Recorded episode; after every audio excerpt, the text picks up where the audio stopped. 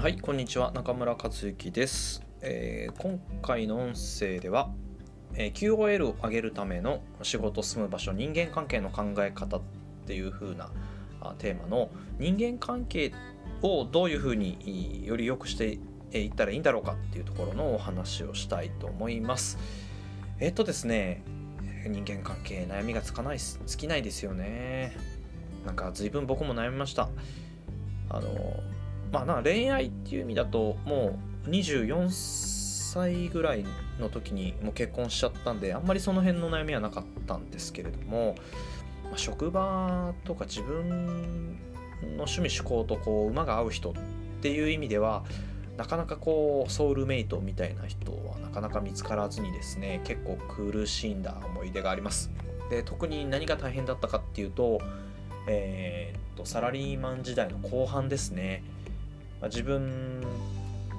はこの会社に居続けるのが果たしていいんだろうか定年までいるイメージがどうしても湧かないっていうふうに思い出してからその思いがすごく強くなった頃が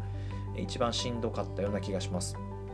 で、えっと大まあ、サラリーマンの例で言うと大多数の方はやっぱり現状に今満足しているというか現状を変えてまでこうリスクを冒す人っていうのはやっぱ、え少ないですね。で僕はその時何してたかっていうともうま忙しい職場だったんですけどあの頑張って時短で仕事を終わらせて、まあ、定時なり6時7時ぐらいに帰ってその後帰家に帰って、まあ、自分でブログを書いて副業をしていたっていうような形です。でえっとまあ、自分の力でお金を稼げるようになるともうなんか見える世界が全く変わっちゃってですねもう今までルーチン作業をしていればお給料がもらえたっていう仕事が物足りなくなっちゃうんですよね。なのでもう本当に早くこの仕事を終わらせて自分の稼ぎ副業の稼ぎを増やして、えそっちを伸ばしていきたい。で、えーでまあ、できることなら会社を辞めて、えーフリーになりたいっていう風なことをすごく強く思ってました。でそんな風にしてるとやっぱ会社の中でもやっぱ浮いちゃってすごくこうなかなか腹を割って話せる人っていうのがすごく少なかったので大変だったなっていうような思いがすごくあります。でえっとそんな時にやっぱりあのすごくこれ僕もサラリーマン辞めて、えー転職して転職してで今フリーで一本でやってでまた引っ越ししてって、えーぐるぐるぐるぐる人間関係が変わっていく中で、うんもう格言だなっていう言葉があってですねあの最もよく付き合う5人の平均があなたですよと、えーあなたが日頃よくお付き合いしているお付き合いっていうのはその恋愛とかっていう意味じゃなくて、えーまあ、コミュニケーションを取ってるっていう意味ですね、えー5人の平均をするとそれがあなたという人間になるよということです。で本当にうん振り返ってみるとそうだなと思ってもう会社勤め、まあ、ちょっと硬直した大企業の会社の中にいたらやっぱそっちの考えとか発想にどうしても染まっちゃいますしで一回転職して本当にベンチャーの会社に入ったんですけどそしたらそっちだってそこの考えにやっぱりすごい染まります。で、まあ、どっちがいいとか悪いとかっていうのはなくって、えーもうそこで両極端のやっぱりい考え方とかマインドに変わりました。でかといえばまあちょっとベンチャーだと本当にもう朝から晩までずっとその仕事ばっかりっていうのでまあ業種自体も別にそんなに好きじゃないから社長でもないのになんでそこまでせなあかんのとかっていうようなこともやっぱ多々あったので、これはたまらんっていうことでちょっとまた別のおはけ口に行ったというような形ですね。で例えばそれがいわゆる今だとオンラインサロンと呼ばれているものだったり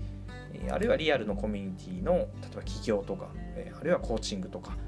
そういったところのおつながりだったりっていうふうにえ付き合う日頃よく付き合ってる人が変わるだけで一緒にいる人が変わるだけで自分の考えとか価値観っていうのは本当いかようにでも変わるんだなっていうのがすごいこの自分の実感としてあるところです。はい、なので、えっと、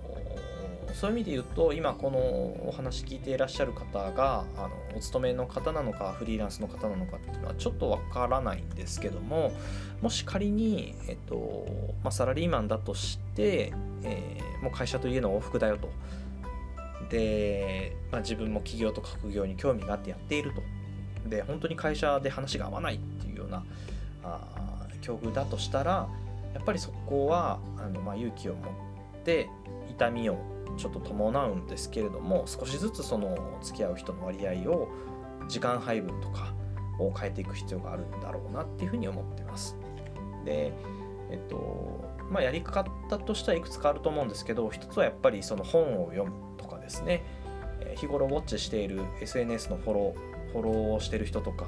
あるいはブログ読んでらっしゃる方とか YouTube 見てる方とかそういう方すごくいると思うんですね何人かでそういう人がおすすめしてるものを買ってみるとかその人が主催してるイベントに顔を出してみるとか、えそういうふうにして少しずつ今までいた世界じゃないところに飛び込んでみるっていうのが、え第一歩かなと思います。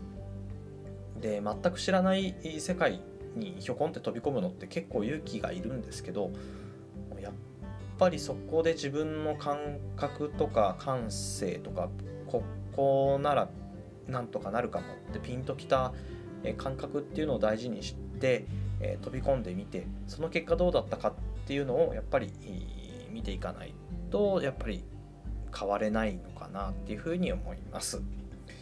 はい、なのでまあちょっと今回のトークテーマだとまあ全体の総論的な話になっちゃうんですけれどもやっぱり大事なポイントはその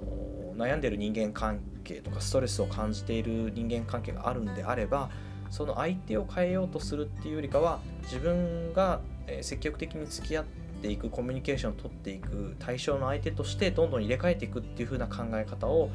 していくといいのかなというふうに思います。はい、結構喋っちゃいましたね。で、まあ、じゃあ別の音声でですね、えー、じゃあ僕が今までどういう人間関係の変え方をしてきたかっていうのをお話ししたいと思います。じゃあ今回はここまでですね。えー、本日も聴いていただきありがとうございました。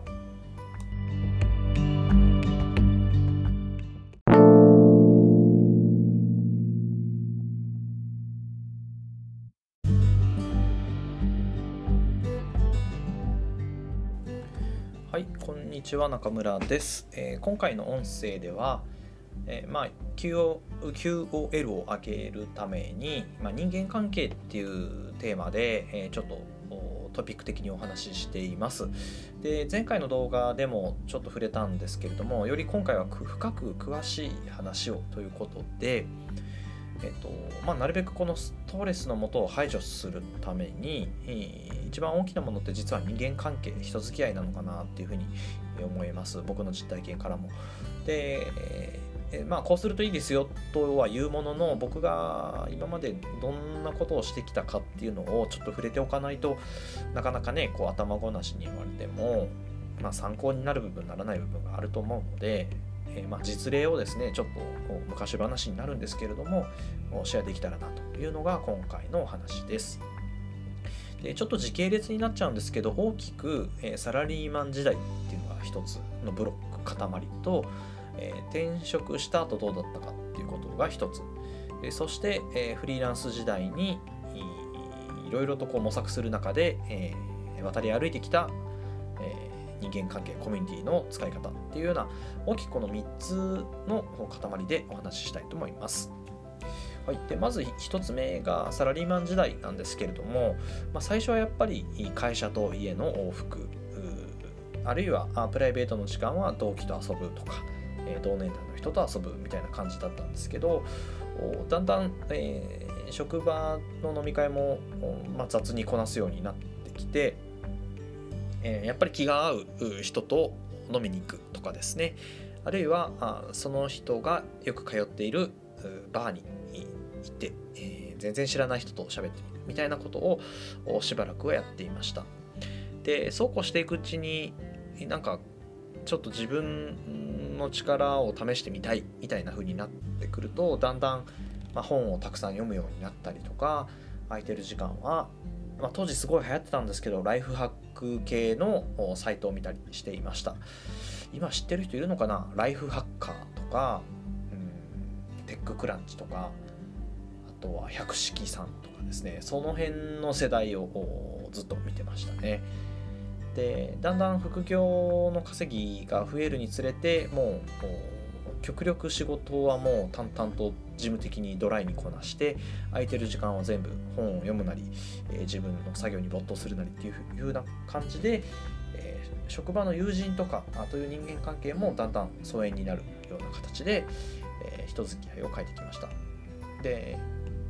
まあ人付き合いの中にまあちょっと本とかね、えネットの記事とかっていうのもあるんですけどまあ自分が何からインプットするか何にアウトプットするかっていうような意味で捉えてもらえると嬉しいです。っていうのがまずサラリーマン時代ですね。やっぱり最初の入り口は本だったりネットの情報で、えー、そこからだんだんそのウェイトが変わってきたっていうような形になります。そして2つ目が、まあ、転職した後なんですけれどもやっぱこれはすごくダイナミックに人間関係が変わりました。で会社を辞めるともうそれまで何十人何百100人もいないかもしれないですけど何十人といった知り合いとか友達ともうすごく疎遠になりました、まあ、引っ越しをしたっていうのもあったんですけどやっぱり働く先とか勤務先が変わるとあと住む場所も変わると、まあ、必然的に、まあ、会話を話す機会もすごく減るっていうことですね。で代わりに、えー、まあ、転職先の人とかその周りにいる人といろんな話をすることができました、まあ、例えば、えー、まあ、まりこう自慢できるような話ではないんですけれども会社を辞めて最初に行ったのが物販の会社でしたね、えー、そこは同級生が社長をされてて、えスタッフが数名アルバイトも1人2人いたっていうような、え職場だったので、割とその、まあ、同年代で固まってた平均年齢もすごく若いような会社で、え、働かせてもらってましたなのでやっぱり考えもすごく若かったですしその同業者さんとかその取引先さんなんかもすごくやっぱり勢いがあったり、えー、なんでしょうね今までにないこう大企業の人にはいなかったような人種の人とたくさんお話しすることができました。まあ、それ以外にも実は昔からやりたかった海の家でのアルバイトなんていうのも実はしたりしてそこはそこでまた変わった人たちがいてですね、まあ、地元のおじちゃんとかお兄ちゃんっていうのはまあもちろんなんですけどもやっぱこのリゾートバイトが好きで毎年来てるんだっていう風な、まあ、同年代のお兄さんとか、えー、女性女子大生とか、えー、まあ年同じぐらいの女性とか年上の女性もいましたし結構ねまた軸が変わってこれも面白かったですね。なんか自然が好き海が好きで地元が好きっていうような人たちとも、えー、1ヶ月ぐらいの間でしたけども、まあ、仕事を通じてこう仲良くなったりしてそれもそれですごく新鮮な人間関係でこうなんでしょうね、まあ、会社勤めがすごく終盤の方は閉塞的で息苦しいところがあったのですごくなんか羽を伸ばすかのように伸び伸びと、えーまあ、仕事というのか生きがいというのか分かんないですけど、えー、そういう風な人付き合いをさせてもらってました。で、えー、まあそうここからまた3つ目の大きなブロックなんですけどもまあ好きなことばっかりやっててもあかんよねということで、まあ、いよいよ本格的に自分の企業とか副業小商いをどうやってこう一本でやっていけるかっていう時に本当にここはいろいろ模索をする中で、えー、いろんなコミュニティを渡り歩いてきました。で一番大きかったのはやっぱり僕の場合はオンラインサロンとの出会いが大きかったかなと思います今までどんなオンラインサロンに入ったかっていうのはまた別の音声で紹介したいと思うんですけども、まあ、やっぱりマーケティング系とかあ企業とか、え、コンサルティング系コーチング系のところが多かったかなというふうに思います。で、まあ、コーチングの方に関しては大阪にいた時代に、えー、リアルのコミュニティを1つ2つかな、えー、渡り歩いて、えー、きました。なので、まあ、コミ人との対人コミュニケーションみたいなところに関してはそこをで学ばせてもらいましたしマーケティングをこうしたらいいよとか情報発信こうしたらいいよっていうのはもうすごくこの辺はオンラインサロンで学ばせてもらったっていうのが大きかったなっていうふうに思いますで結構こうやって振り返ってみると本当ここ5年でゴロゴロゴロっとこうもう Facebook の友達がもう7 8順9順ぐらいするぐらい、えー、フィードに流れてくる人が変わったかなっていうような肌感覚だったりします。はいまあ、そんな風にしてですね、えー、結構人間関係がゴロゴロと変わってきたんですけども、まあ、あんまりこれ、えー、参考になるかどうかわかんないんですけど僕の場合高校を卒業してから、えー、サラリーマンになったのででそこがまあまあ大きな会社だったので、34年おきに人事異動があったんですね。なのでもう強制的に住む場所も変わるし、えー、ご近所さんも変わるし職場の、えー、先輩後輩同僚も変わるっていうようなところだったんで割とこう定期的に環境が変わる人人間関係が変わるっていうところには、まあ、あまり抵抗がなかったっていうのもあってわりかし、えー、スパンの短い、えー、人の入れ替わりがあるなっていう風な感じがします。で、まあ、今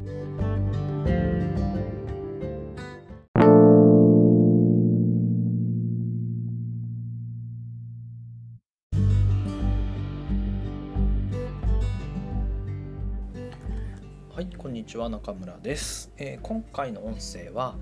中村が今まで渡り歩いてきたオンラインサロンってどんなものがあるのっていうことをお話ししたいと思います。えーと、今でこそですねオンラインサロンってもうかなり、えー、有名人の方とか著名な方、え、それからインフルエンサーの方とかもたくさん、え、やられているのでだいぶ認知がされてきたのかなって感じがするんですけど、え実は僕が初めてオンラインサロンに、え入ったあそして自分でもやってみたっていうのが、え実は2015年頃のことです。まあ、ちょうど、え、サラリーマンをしながらブログを書いて副業してたっていう時なので、え、割とこのブロガーさんが感度の高い方が、え、始めたっていうところから、え、その存在を知りちょっと学んでみたっていうのが始まりです。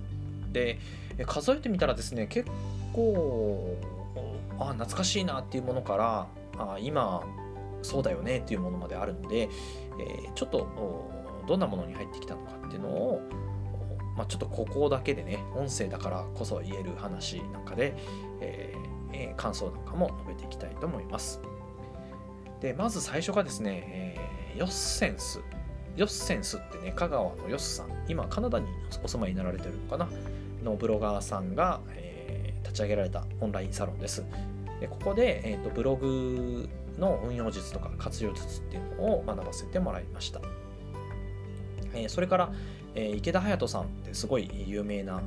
まだ東京で消耗してるのっていうようなねえブログタイトルの方。で今高知にお住まいの方なんですけど、えこの方の昔やられてた池早メディアラボっていうようなオンラインサロンにも入っておりました。でどちらもなんかブログを軸に情報発信をして、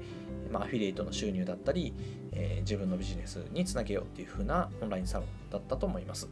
で今もやられてるかどうかはちょっとわからないんですけども、まあ、池早さんはなんか池早メディアラボはもうあの自分自身が消耗したんでやめちゃいましたって言ってましたけどヨセンさんはちょっと最近ウォッチしないのでちょっとよくわかんなくなっちゃったんですがえっとこの2つはですね今僕は入ってません。でここに入った当時ですねすでに自分でブログやってて月間30万とか40万ページビューとか叩いてたんですね。でそうするとこう中にいらっしゃる方のレベル感がやっぱ全然、えー、自分より低くてなんかすごい初歩的なところを聞かれてたりとかあしたのでなんか随分レベル差に愕然としてなんか物足りないなってって思ったようなことがすごくありました。で割と1年もただ数ヶ月ぐらいでこの2つはもうやめちゃったかなって感じですね。でそうこうしてるうちに2015年の12月に、まあ、そういったところでの学びを踏まえて自分でオンラインサロンを立ち上げちゃったっていうのが、えー、3つ目です。あの雪山田サロンっていうねスノーボードに特化した、えー、オンラインサロンでこれはあのなんでしょうねスノーボードってね上手くなればなるほど近くで一緒に滑れに行ける人がいなくなるっていうジレンマがあるので、まあ、これを全国でつなげてはいかがかっていうところを実験的にやってみたものです。で今今でも管理人してまして今5シーズン目とかなんですかね、えー、になるんですけども、まあ、人数はそんな全然多くなくて40名いかないぐらいなんですけどもうほぼほぼ自走しているコミュニティで、えー、冬のシーズンはもう特に活発に皆さんコメントを書き込んでいただいたり、えー、みんなで、えー、一緒に長野とか北海道に滑りに行ったりとかっていう風になんか割と楽しいオンラインサロンになってるって感じですね。まあ、最初は有料でやってたんですけどもなんかもう月額数百円数千円取るんだったらまあ別にいいやって感じで無料開放して、まあ、あの関係性の濃い人だけ、えー、入っていただいてる風な形にしています。これ何気にね、あのちょっと自慢話しちゃうとあれなんですけど、今だと DMM に買収されちゃったんですけど、当時そのシナプスっていうオンラインサロンのプラットフォームがあって、そこで私も雪山田サロンっていうのを開設させてもらいました。で、その担当の方にですね、打ち合わせをさせてもらう機会があったんですけど、いや、中村さんとこのオンラインサロンね、実はあのシナプスで1、2を争う盛り上がりだったんですよ、とかって、すごいですね、あれって、っていうふうにね、おっしゃっていただいたことも、えー、あったりします。まあ、あまりあの有名じゃないので、全然、えー、知らない人の方が多いと思うんですけど、割とそういう経験が今にも生きているのかなっていう感じがしたりしますね。はい。そしてこれから紹介する2つが特に僕の、まあ、企業というか、フリーランスの人生を大きく前進させていただくきっかけになったオンラインサロンです。一つが鳥居健吾さんという方が主催されているマーケティング実践大学でそこから名前が変わって今はファーストペンギン大学を経てファーストペンギン村になってるんですかね。はい、えー、というオンラインサロン。それから、えー、青山花子さんという方がやられている先生相談室というオンラインサロンです。えっとまあ、どちらもですね、え、基本的にはこう情報発信、ブログや SNS を活用して情報発信をしよう。で、マーケティング実践大学さんの方は、割とこの企業入門とか、え、副業から始めてっていうような方が、え、多かったです。でこちらはですね僕がフリーランスになってとか会社を無謀にも辞めてあれ自分一人の力じゃやっぱうまくいかねえなっていう時に、えー、出会ったあオンラインサロンでやっぱ一番嬉しかったのは全国にこう企業や副業を志す方がたくさんいる。そしてあの池早メディアラボさんとかヨッセンスのスクールさんでは、えー、味わえなかったようなこう自分と同じレベルの方がいるとか自分よりレベルの高い方が、えー、たくさんいてしかも何でしょうねコミュニケーションを頻繁に取る機会があるっていうところがすごく大きかったかなっていうふうに思います。おかげで、えー、全国にこうマーケティングを志すお友達ができたり本当年も近くて感覚も似ていて非常に楽しい1年ぐらいを過ごさせてもらったかなというふうに思います、はい、今はもうこちら卒業しちゃってえっとまあ、LINE アットを購読したり YouTube を時々拝見させてもらうっていう風なお付き合いの仕方をしてるんですけどもやっぱりこの主催者さんの鳥居さんの考えとか、えー、理念というところにはすごく共感できるところがあるので引き続き、え応援させてもらってるという感じです。そして先生相談室の方はこちらはあのサポートメンバーという形で、えー、まあ、お声をかけていただいて、まあ、ブログの記事を書かせていただいたりとか、えコンテンツを動画コンテンツを作る時にちょっとサポートさせてもらったりとか、えあるいは情報発信をどういうふうにやっていくべきかっていうところの相談に乗らせていただいたりしています。他にもう青山さん、えビジネスの経験としてはもう僕より十何年も上十何年以上というか20年以上上なんじゃないかなっていうような気もするんですけどもう本当に雲の上のような存在の方なんですけど、まあ、引き上げていただいて、えー、本当に中にいらっしゃる方もまたもうステージが何ランクも上のもうバリバリ法人で、えー、お仕事回されてる方とかですね年商一体いくらなんだろうっていうような、方々が、えー、いらっしゃるところで、えサポートさせてもらってるっていうことですね。本当にもうここは僕が一番 PayPay で、えー、若手みたいな感じなので、えー、最初はすごいあの心細かったんですけど、まあ、少しずつやっぱり自分にしかできない、えー、例えば IT が得意だなとか、えー、動画系が強いなっていうところで、えー、少しずつこう認知を取らせてもらって、え、楽しく学ばせてもらってます。そして残り2つがですね、えー、まあ、インフルエンサー系というか、インフルエンサーで済ませちゃうと大変失礼に当たるんですけども、1つが箕輪編集室。幻冬者の箕輪康介さんという方が、やられているオンラインサロンです。こちらは2018年の4月からおよそ1年ぐらい在籍させていただきました。えっと、そうですね、ちょうどまた自分もステージをそろそろ一段上げないとなって考えてた時に、えー、ファーストペンギン大学で、えー、知り合った大学生の方が、えー、箕輪さんのことをすごくプッシュされててですねそこから興味を持ったっていうのがきっかけだったと思います。はい、で非常にやっぱりもうパワフルな方でですねもうベストセラーを何冊も出されてるし、えビジネス書の編集者って言ったらもうこの方っていうことでもう日本一の方なんじゃないかなというふうに思うんですけどすごいパワフルでエネルギッシュで、えー、そして若くて、え20代中盤ぐらいじゃないですかね平均年齢だと。ちょっと厳密に測ったことはないんですけど。そこでこう SNS をやって認知を取るとかあるいはやっているそのもがいている様そのものがドラマチックだったりですね、えー、死ぬこと以外かすり傷っていう風な書籍を出されているのでそういったことを体現されるような活動をされてます。で僕もこれの一つの大きな成果はこの箕輪編集室の当時関西チームっていうところにいたんですけどそちらが主催で、えー、出版記念講演会を、まあ、リーダーやらせてもらったっていうようなところがすごく大きな思い出かなというふうに思いますそして最後が、えー、西野昭西野昭弘さんですね。キングコング西野昭弘さんのエンタメ研究所というところに入らせてもらっています。こちら月額1000円で、えー、1980円だったかな。すいません、ちょっと値段は厳密に忘れちゃったんですけど、えー、エンタメで世界を取るっていうふうにね、旗をかけて、えー、毎日非常にためになる、え、コラム的な投稿を三田さんにえオンラインサロンに入ってるって感じですね。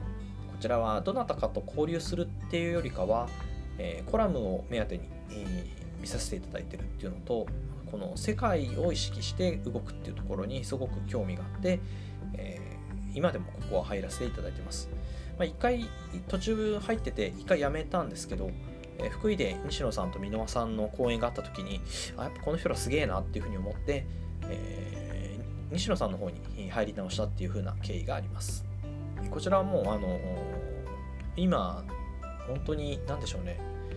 時の人みたいな感じで、え、マスメディアの世界も知り尽くしてそれでオンラインの方にえ舵を取って、まあ、ダイレクト課金で自分の価値をどんどん高めていくとか、えー、どうやって応援される仕組みを作るか。そして、えー、誰一人置いてきぼりにしないっていう風なえすごい優しさの漂う、え強さと優しさを両立させたあそして芸術もあるとかなんかもうよくわかんないぐらいすごい方なんですけど、実際話を生で聞いた時にすごい衝撃を受けたのもあって、学ばせていただいてるっていう形です。でまあ、これ以外にもですね SNS とか見ていると何々サロンとか、え、誰々研究所とかそういうのあると思うので、まあ、興味があったらですね、えー、せいぜい言うて月額1000円あと、あ、ホリエモンサロンも入ってましたね。ホリエモンの HIU も入ってたんですけど、それですら1万円とかなので、thank you